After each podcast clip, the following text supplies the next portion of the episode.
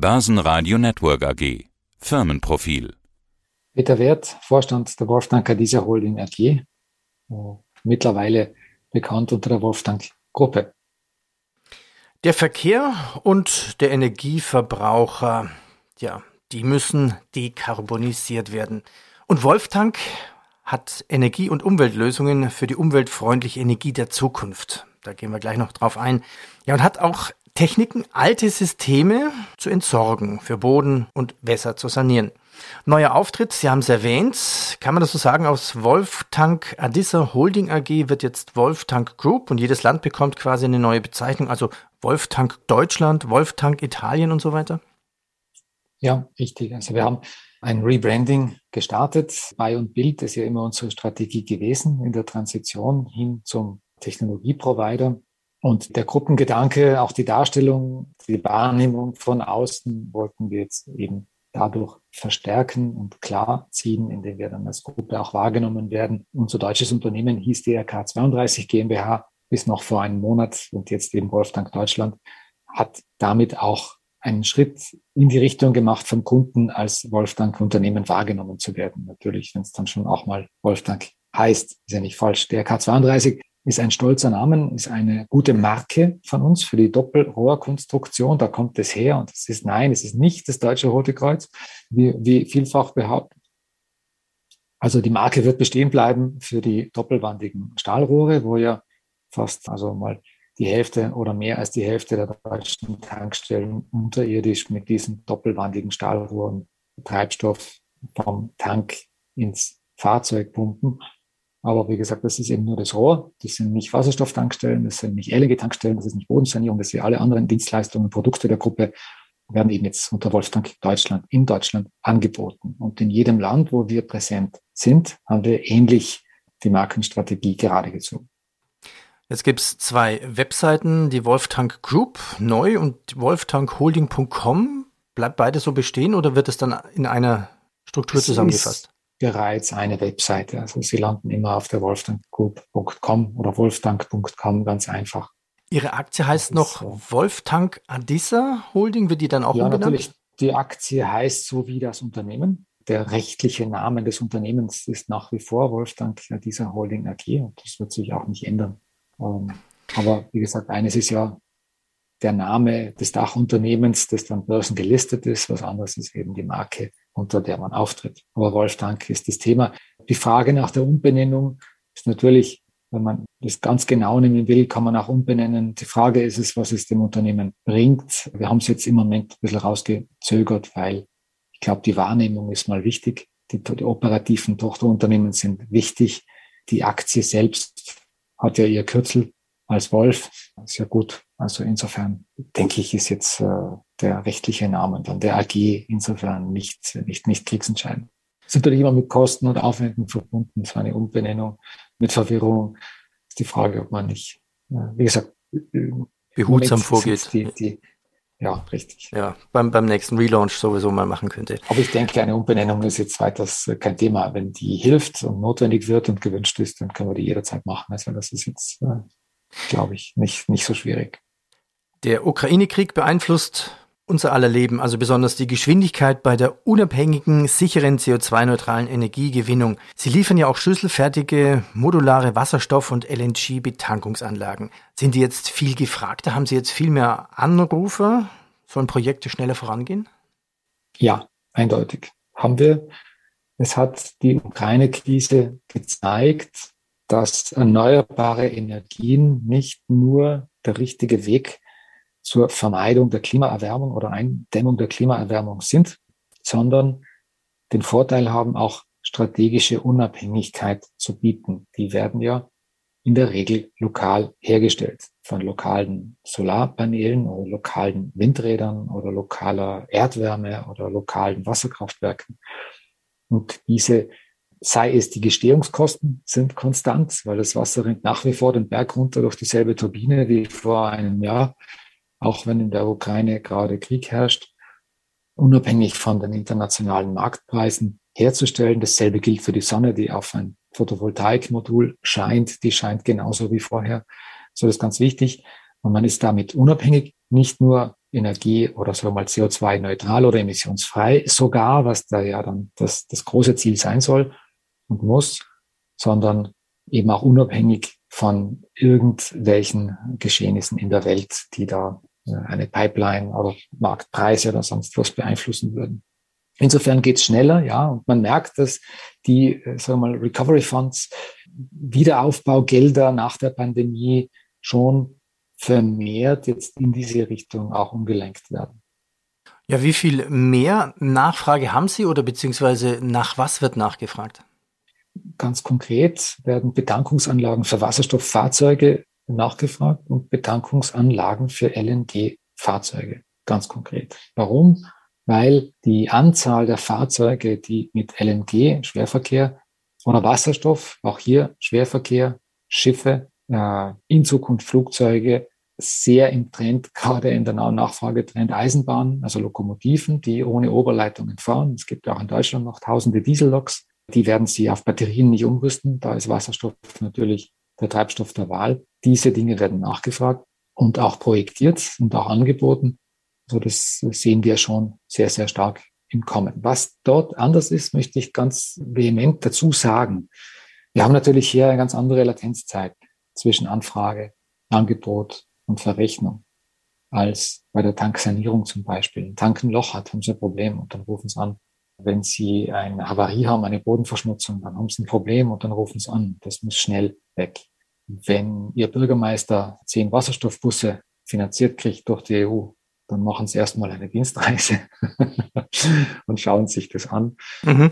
Schauen, Sie haben noch nie sowas eingekauft. Sie verstehen ja erstmal nichts davon. Sie versuchen sich erstmal ein Bild zu machen. Sie versuchen die möglichst die beste Entscheidung für Ihren Bürgermeister zu treffen oder für die städtischen Verkehrsbetriebe. Sie schauen sich die Anbieter an. Sie schauen sich an, was andere schon gemacht haben. So viel gibt's ja noch nicht. Irgendwann landen sie auch bei uns, bei unserer Renewable Energy Tour. Wir haben am Standort in Bozen in Südtirol, kann man eine Tour buchen. Da sehen Sie in drei Stunden die zweitgrößte Wasserstoffbus-Tankstelle Europas, die wir gebaut haben. Mhm. Die eine Pkw-Wasserstofftankstelle, die seit zehn Jahren in Betrieb ist, Elektrolyseur-Wasserstoffherstellung, die seit zwölf Jahren in Betrieb ist. Sie sehen eine LNG-Betankungsanlage, die in zwei Monaten in Betrieb gehen wird. Und Sie sehen auch ein Wasserstoff-Methan-Misch Betankungsanlage, die in Betrieb gehen wird. Das alles im Umkreis von 500 Metern rund um unseren Bozner Standort ist soweit einzigartig in Europa, kann es sich dort ansehen, wird gerne in Anspruch genommen. Wir haben hohe Besucherzahlen dort so hoch, dass wir jetzt auch Geld verlangen müssten dafür, weil es irgendwann nicht mehr selbstverständlich war, das zu organisieren. Wird aber sehr, sehr gerne angenommen. Ne? Guided so, Touren quasi dann, also ja, ja. Genau, aber man sieht halt eben also, das, was man sehen will. Und, und, und der, der, im, im der, echten Leben. Also ja. keine akademischen äh, Teile, sondern wirklich Dinge, die benutzt werden und die funktionieren. Der, der Punkt, wo Sie begonnen haben zu argumentieren, war ja auch, es dauert länger. Wie lang ist denn so ein Prozess, bis es dann wirklich zu Umsatz wird ja, bei Ihnen? Sagen wir das immer bei ein bis zwei Jahren. Sie haben Genehmigungsprozesse, Sie haben Behörden, die Dinge genehmigen müssen, die Sie noch nie genehmigt haben. Sie haben Feuerwehrkommandos, die Dinge genehmigen müssen, die Sie noch nie genehmigt haben, die natürlich ihre Zeit brauchen, sich da weiterzubilden und eine Meinung zu bilden und hier die richtige Entscheidung zu treffen. Das wird anders sein, wenn das dann das fünfte oder das zehnte Mal passieren wird. Wird es schneller und leichter gehen. Am Anfang ist es jetzt einfach etwas langwierig. Mit größtem Verständnis für diese Behörden, weil, wie schon gesagt, das war noch nie da. Es ist neu und es ist nur rechtens, wenn man sich hier eine eigene Meinung, eine fundierte bildet, bevor man irgendwas genehmigt. Und das dauert halt. Und diese Zeit muss man jetzt halt eben mitrechnen. Sie haben jetzt auch eine ganze Reihe von Kooperationen. Gehen wir sie durch. Was machen Sie alles mit SFC Energy für Projekte? Das eine ist ja ein emissionsfreie Wasserstoff-Notstromaggregatsystem für die italienische Telekom-Gesellschaft TIM. Was ist dabei Ihre Rolle? Naja, die, der, der, der Titel der Partnerschaft ist Wasserstoffkompetenz trifft Brennstoffzellenkompetenz. SFC für uns ein wunderbarer Partner. Das ist ein Unternehmen aus der Kern-EU, also Bayern und Tirol. der Vorstand heißt auch Peter. Der Umsatz ist, die, die sind ein bisschen größer, aber nicht sehr viel. Der Peter Pott ist er, ja. Größenordnung sind auch börsengelistet, also kulturell sehr nahe, sehr erfahren, mit einem ausgesprochenen, ausgewiesenen Know-how für Brennstoffzellen, das wir nicht haben und das wir auch nie aufgebaut haben. Also wir sind keine Brennstoffzellenexperten. Wie man aus Wasserstoff Elektrizität macht, das können die. Das wissen die und äh, das funktioniert bei denen. Und zwar sehr, sehr gut aus eigener Fertigung. Das ist der ideale Partner für uns, wenn wir sowas brauchen. Was wir dazu beitragen und können, ist die Wasserstoffseite. Wir wissen, wie man den Wasserstoff herstellt. Wir wissen, wo der herkommt, wie der dorthin kommt. Die Smart Cartridges. Wir wissen, wie man mit dem Wasserstoff dann auch lokalen Fuhrpark betanken kann. Wir stellen den Wasserstoff dort bereit. Und gemeinsam haben wir eben diese Wasserstoffkompetenz und Brennstoffzellenkompetenz, diese Geräte hier auf den Markt gebracht.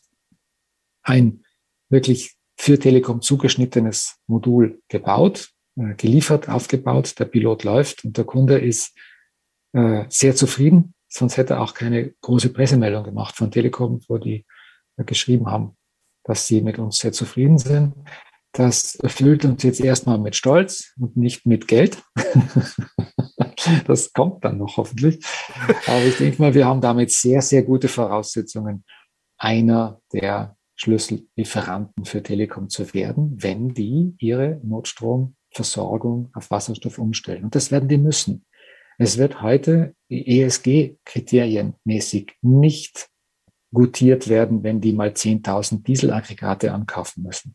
Es würde auch nicht toleriert werden, wenn die 10.000 Mal Batterien, Lithium-Batterien ankaufen würden, rein schon vom CO2-Impact mit dem technischen und wirtschaftlichen Nachteil, dass wenn Sie morgen die Notstromversorgungsdauer, diese Überbrückungsdauer erhöhen müssen und Sie haben Batterien, müssen Sie mehr Batterien einbauen. Im Falle von Wasserstoff, der gleiche Vorteil wie beim Diesel, reicht es, wenn Sie den Tank vergrößern oder einmal schneller nachtanken. Dann müssen Sie eine Anlage erstmal gar nichts machen. So, Diesel wiederum hat eben fossiler Treibstoff die Dieselprobleme, die wir kennen, die wir nicht mehr haben wollen. Und da hat Wasserstoff halt den Vorteil. Wasserstoff hat den Vorteil, keinen initialen CO2-Footprint zu haben, wie eine Lithium-Batterie.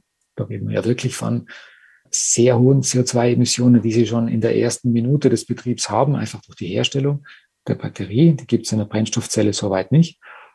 Und der Wasserstoff, sofern er aus grüner Quelle kommt, natürlich, ist natürlich ein emissionsfreier Treibstoff. Und wir können damit auch den Fuhrpark mit bedanken lokal und so eine Gesellschaft hat natürlich auch die Notwendigkeit, ihren CO2-Footprint zu senken. Das geht auch über die Umstellung des Fuhrparks.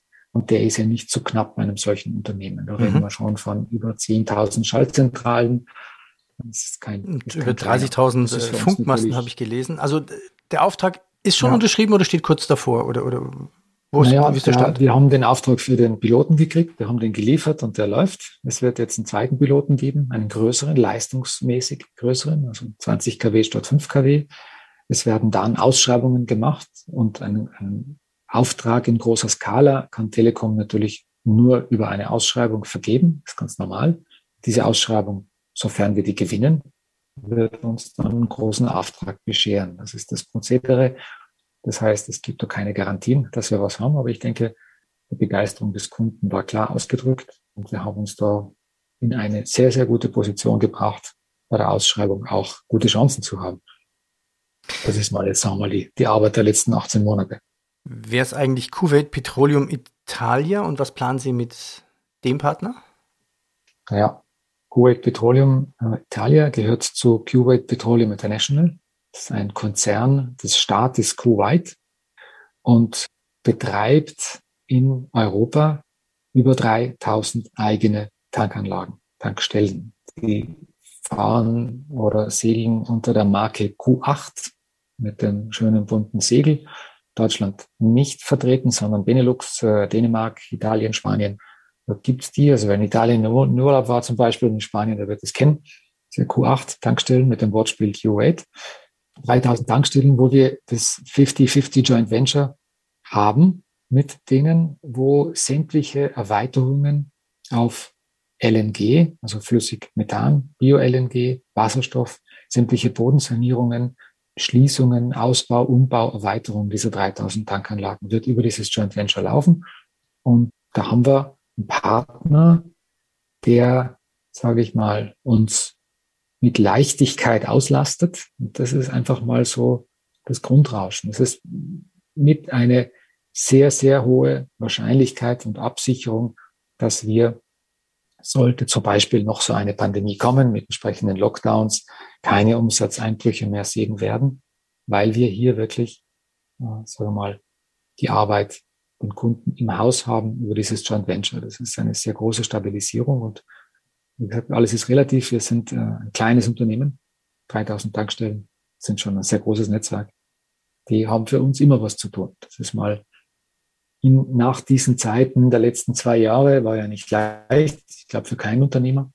Lockdown sieht, wenn man Umsatzeinbrüche sieht, wenn man Verschiebungen, Stornierungen gab es bei uns keine, aber Verschiebungen von Aufträgen sieht, entsprechend gleichzeitig äh, Kündigungsverbote einhalten muss, Kosten nicht senken darf bei Gesetz, ist das äh, dann gar nicht mehr so einfach, ein Unternehmen zu führen. Und insofern ist diese Partnerschaft eine, die eine solche Situation wesentlich, ganz wesentlich entschärft für Wolfgang.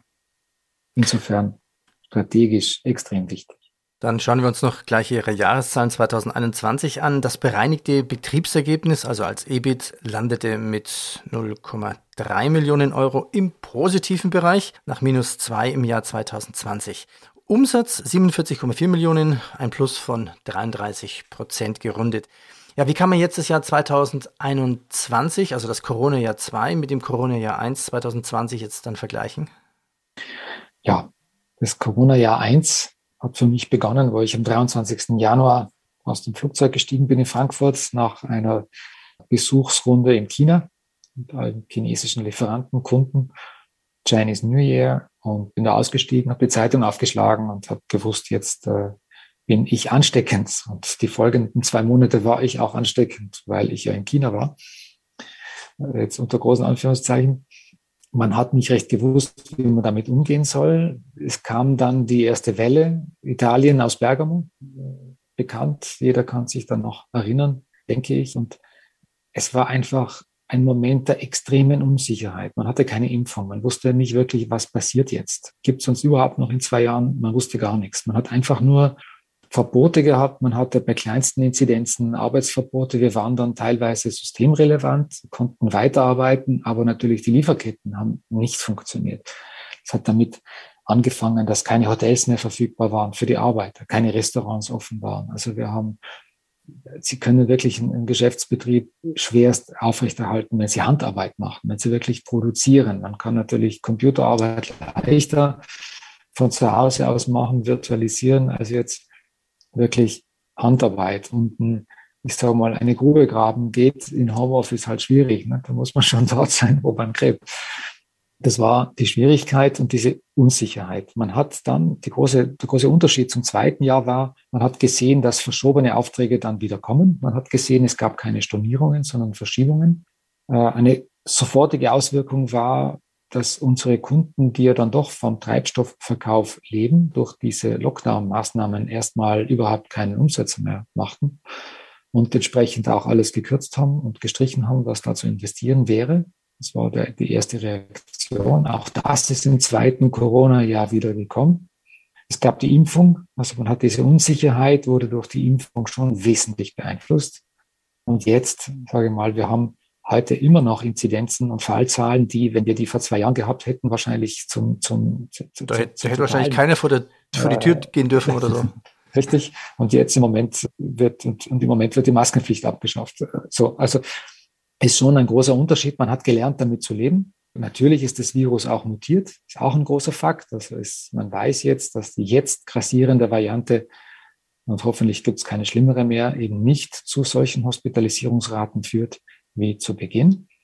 Und alles in Summe hat natürlich äh, dazu geführt, dass man damit leben kann und äh, die Zukunft dann doch sehr, sehr klar wird. Also ich glaube, was uns und unsere Prognosen betrifft, ist alles unter dem Stern. Also was passieren wird, ist sehr sicher und sehr eindeutig. Zum Beispiel die Infrastruktur, der Bedarf auf der Wasserstoffseite. Es gibt seit also vor zwei Jahren gab es noch vier Wasserstofffahrzeughersteller, jetzt gibt es über 40 Wasserstofffahrzeughersteller. Die stellen Fahrzeuge her, die brauchen Wasserstoff. Es gibt keine Bedankungsanlagen für Wasserstoff. Also wo wir knapp 300.000 Bedankungsanlagen haben, öffentlich und nicht öffentlich, also inklusive der Betriebstankstellen im Bereich Diesel, Benzin, haben wir im Bereich Wasserstoff 18 der Busse oder LKWs in Europa. Nur 18? 50 Bar. Genau. So. Wie viel werden Sie denn dann 40, bauen? Ja, wir, wir, wir werden so viel bauen, wie wir können. Äh, es werden keine Tausende sein, das werden wir nicht schaffen, aber wir werden so viel bauen, dass es einen wesentlichen Einfluss auf unsere Unternehmenszahlen haben wird. Sprich, wir werden uns verdoppeln und verdreifachen können aus eigener Kraft mit den bestehenden Produktionskapazitäten, die wir haben. Das ist mal relativ genug für uns und dafür sind wir ideal aufgestellt. Wir haben über 100 Wasserstoffprojekte gemacht. Wir haben das Know-how im Haus. Wir haben die Zapfsäule aus eigener Produktion. Dank der äh, strategischen Beteiligung bei EDC Anlagentechnik, äh, ehemals Linde, äh, Spin-off. Wir haben die Software im Haus. Wir haben die Anlagenbaukompetenz im Haus. Wir haben das auch bewiesen, wie gesagt, vorhin die Renewable Energy Tour, die ich vorhin beschrieben hatte. Das sind unsere Erzeugnisse, die kann man sich anschauen. Das kann auch nicht jeder zeigen, was er schon gemacht hat. Das ist in diesem Umfeld noch sehr neu. Und es ist uns völlig bewusst, dass wir diese, ich sage mal, Vorreiterstellung nicht sehr lange haben werden, weil es gibt sehr viele, sehr fähige Unternehmen, die jetzt hier Fahrt aufnehmen. Und da werden wir unter Umständen dann einer von vielen sein. Und unser Anspruch ist jetzt eben diesen Vorsprung zu halten, auszubauen. Und solange der Markt noch so klein ist, dass er für kleine Unternehmen gut ist, hier unseren Marktanteil zu festigen und zu besetzen, damit dann, wenn dann später sehr große Unternehmen kommen, es dann für die auch interessant wird. Dafür ist der Markt ja immer noch zu klein. Also die Prognose ist eindeutig, aber keiner weiß, wann es jetzt dann sein wird. Wie vorhin gesagt, Behörden brauchen im Moment ihre Zeit, weil es alles neu ist. Sobald sich das bessert, wird es nochmal einen großen Ruck geben. Dann komme ich aus zeitlichen Gründen jetzt auch mal zum Schluss. Was sind Ihre wirtschaftlichen Ziele für das Jahr 2022? Gut, wenn Sie, wenn Sie eine Guidance wollen, die werden wir zur Hauptversammlung dann bekannt geben. Es, es ist für uns sehr schwer im Moment. Also wir werden umsatzmäßig deutlich nochmal wachsen. So viel ist, äh, ist bereits im Buch. Davon können wir ausgehen. Wie viel genau werden wir dann uns nochmal genau ansehen. Wie gesagt, wir haben diese zeitliche Unsicherheit von Anfragen, von Projekten, die eben an Genehmigungen hängen, wo es sehr schwer ist abzusehen, ob Projekte noch in diesem Jahr dann starten und entsprechende Umsatz- und Ergebnisbeiträge liefern können oder erst im nächsten Jahr. Und diese Schwierigkeit haben nicht nur wir, haben auch sehr große Unternehmen, die gerade ihre Guidance kassieren wieder. Die ist nun mal typisch. Dazu kommt ein Lieferkettenthema. Sie können heute nicht beliebig Komponenten bestellen. Sie werden die nicht kriegen, unter Umständen erst in sechs oder zwölf Monaten. Auch das geht dann wieder über einen Berichtszeitpunkt Ende Jahr. Und diese Unsicherheit ist halt eben da. Und äh, wie gesagt, aber sie ist wirklich nur zeitlich. Wir wissen nicht, wann was passieren wird. Wir wissen aber genau, was passieren. Das ist schon mal die halbe Miete, würde ich sagen. Insofern sind wir sehr guten Mutes und ich denke nicht, bin jetzt persönlich das 15. Jahr bei dieser Firma und darf für diese Firma tätig sein. So gute Voraussetzungen für das laufende und die nächsten Jahre hatten wir definitiv noch nie. Herr Dr. Wert, ich danke Ihnen. Danke. Vielen Dank. Börsenradio Network AG. Quartalsbericht.